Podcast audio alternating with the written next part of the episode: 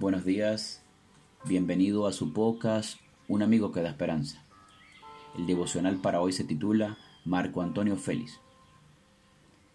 Pero al disertar Pablo acerca de la justicia, del dominio propio y del juicio venidero, Félix se espantó y dijo, Ahora vete y cuando tenga oportunidad te llamaré. Hechos capítulo 24, versículo 25. Una de las reglas más importantes que afectan la naturaleza física y que repercute en la salud integral de la persona se refiere a la temperancia.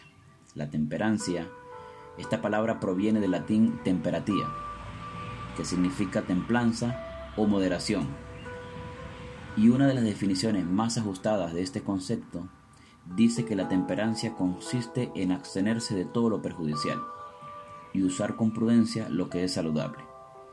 En cierto sentido, se puede equiparar la temperancia con el dominio propio.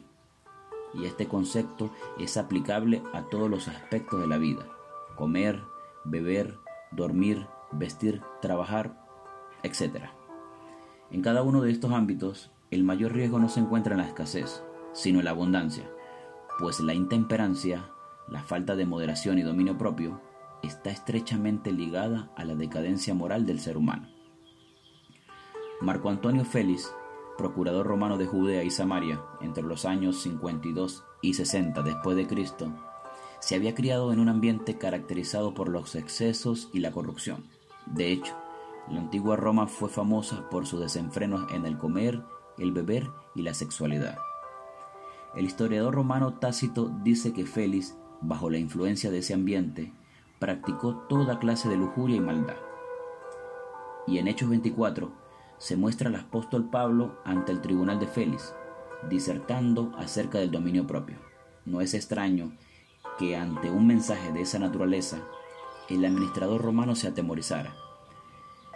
Y aunque no había hallado falta alguna en el acusado, todavía esperaba recibir algún soborno antes de dejarlo en libertad. De esa manera, es posible notar lo difícil que resulta para una persona cuyo dominio propio se encuentra debilitado tomar decisiones correctas para cada situación. A semejanza de Félix, muchos en nuestra sociedad estamos expuestos constantemente a los excesos.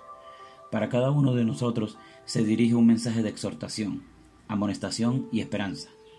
Nuestro Redentor, que conoce la fuerza de las tentaciones, se compadece de nuestras debilidades y está pronto para darnos el dominio propio que necesitamos porque no nos da Dios espíritu de cobardía, sino de poder, de amor y de dominio propio. Cuando Félix escuchó hablar acerca del dominio propio, se espantó.